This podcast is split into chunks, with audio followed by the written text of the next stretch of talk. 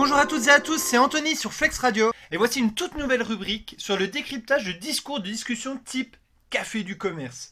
Vous savez, le genre de discussion euh, de point de vue entendu euh, bah, justement euh, dans les bars ou sur les réseaux sociaux, dans les médias, sur des choses très techniques par des gens qui n'y connaissent pas forcément grand-chose. Cette première rubrique va être basée sur quelque chose en sens social qu'on appelle l'effet Dunning-Kruger.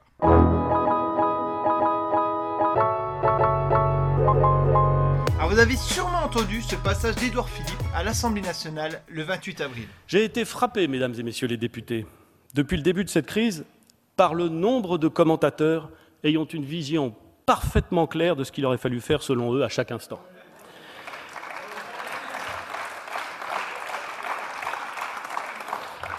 La modernité les a souvent fait passer du café du commerce à certains plateaux de télévision.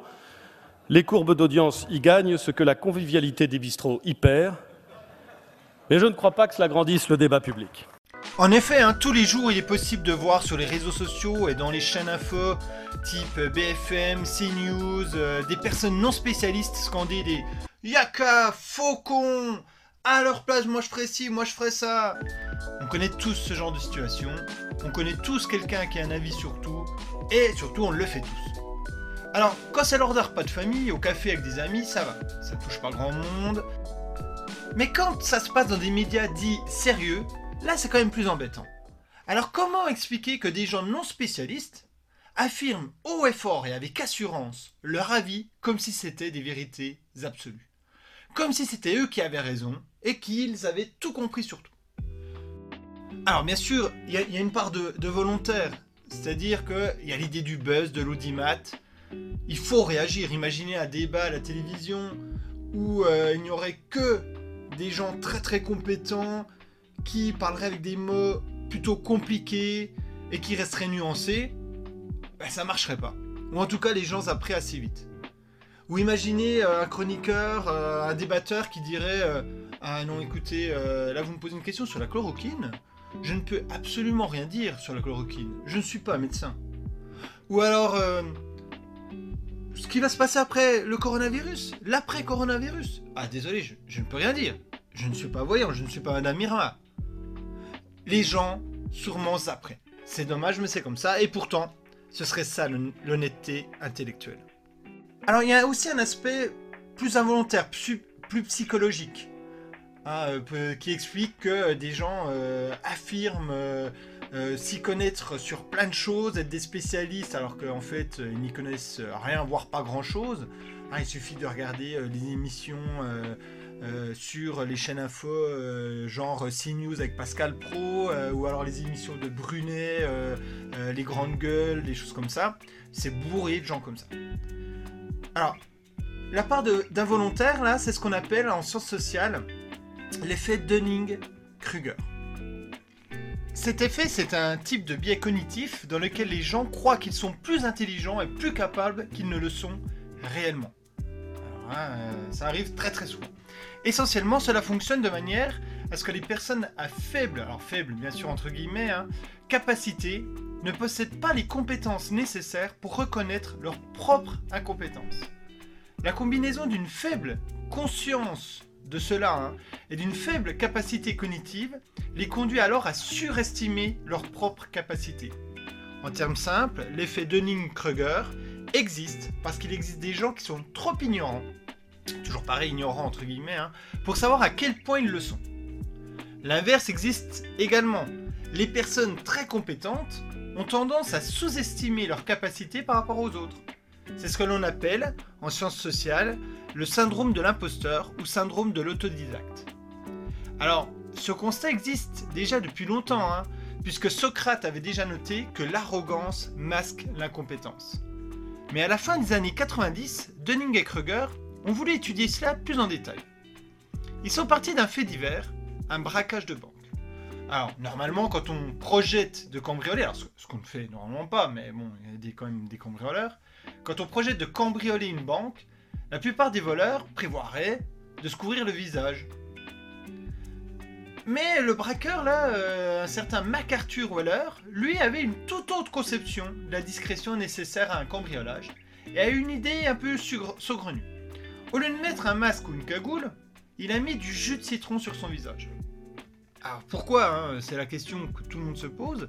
Alors selon lui, comme le jus de citron est en fait une encre invisible, cela rendrait également son visage invisible. De cette manière, il pensait pouvoir cacher les traits de son visage au lieu de s'encombrer d'un masque ou d'une cagoule gênante. Alors bien évidemment, sa technique n'a pas fonctionné, il a été rapidement interpellé par la police parce que son visage avait été clairement vu par les vidéos de surveillance de la banque. Partant de ce fait, donc euh, Dunning et Kruger ont voulu tester leur idée de départ, que c'est souvent les personnes les moins compétentes qui ont le plus confiance en leurs capacités. Hein, comme euh, MacArthur Weller, il était persuadé de sa compétence de camouflage avec le jus de citron, et il a eu très très confiance en lui puisqu'il allait braquer une banque comme ça. Pour tester leur théorie, les chercheurs ont interrogé des personnes sur plusieurs sujets. Après chaque test, ils ont demandé aux participants comment ils évaluaient leurs compétences en la matière. Plus précisément, ils ont demandé en fait aux participants combien d'autres joueurs du quiz les auraient battus. Ils ont constaté que peu importe le sujet, les personnes qui ont mal passé les tests se sont attribuées une compétence bien supérieure à leurs compétences réelles. Cela a ainsi confirmé leur théorie. Dans une interview pour Forbes, David Dunning a expliqué que les connaissances et l'intelligence nécessaires pour réussir dans une tâche sont souvent les mêmes qualités nécessaires pour reconnaître que l'on n'est pas bon pour cette tâche. En d'autres termes, si quelqu'un en sait très peu sur un sujet particulier, il peut même ne pas en savoir assez sur le sujet pour se rendre compte que ses connaissances sont limitées. L'une des illustrations euh, les plus célèbres et les plus utilisées de l'effet euh, Dunning-Kruger est, euh, selon de nombreux spécialistes, le président américain Donald Trump. D'ailleurs, il a pu être observé qu'il y a une augmentation d'études sur le sujet hein, depuis 2015, année de campagne présidentielle de Trump. Selon les experts en la matière, l'effet Dunning-Kruger explique certainement la stupéfaction du président à chaque fois qu'il reçoit des réactions négatives à ses comportements parfois incongrus, Hein, comme dernièrement euh, sur le coronavirus, devant les médias euh, en direct, hein, il propose des solutions pour euh, guérir le coronavirus devant des journalistes et des scientifiques médusés. Et il demande même aux scientifiques hein, de tester son idée. Il est persuadé qu'il peut trouver la bonne idée, le, remède contre le coronavirus. He's a bad, bad guy. Alors, il n'y a pas qu'en politique hein, que cet effet s'observe, euh, également dans l'entreprise. Par exemple, lorsqu'une entreprise souhaite recruter des salariés pour un travail.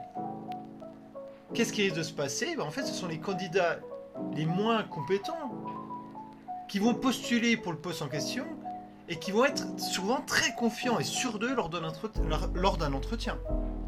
On retrouve cela aussi pour les promotions. Non seulement ce sont les moins, alors entre guillemets moins, compétents qui risquent d'oser demander promotion. Et en plus, lors du travail, ils risquent d'avoir les promotions parce que lors d'un travail en équipe, ils n'ont aucun scrupule à prétendre avoir fait plus que leur juste part de travail. Ils ont l'impression d'avoir fait beaucoup plus que les autres. Hein. A l'inverse, des personnes qui travaillent beaucoup tendent à être modestes et réservées sur la valeur de leurs efforts. Ils ne chercheront pas à montrer la qualité de leur travail en disant qu'ils ont fait plus que les autres, puisque pour eux, ce qu'ils ont fait, c'était ce qui était attendu. Ah, voyez bien ce que ça entraîne dans le monde de l'entreprise, hein, mais aussi dans d'autres domaines. Euh, l'incompétence de certains ne leur permettra pas de reconnaître la compétence chez les autres. Ils seront incapables de savoir si un autre salarié euh, qui pointe du doigt leurs erreurs est plus compétent qu'eux, ce qui les poussera à remettre en question leur légitimité. On voit ça très souvent dans plein de, dans plein de choses. Chez vous, vous voyez bien, vous dit que vous êtes trompé, vous avez du mal à admettre. Moi, je vois bien euh, aussi pendant les cours, hein, quand un élève se trompe, parfois il a du mal à admettre qu'il s'est trompé. Hein. Il va plus remettre euh, le, fait qu'il ait une mauvaise note sur le fait que euh, c'est le correcteur qui s'est trompé, pas compris, etc. Donc on retrouve ça partout, notamment aussi sur le plan personnel.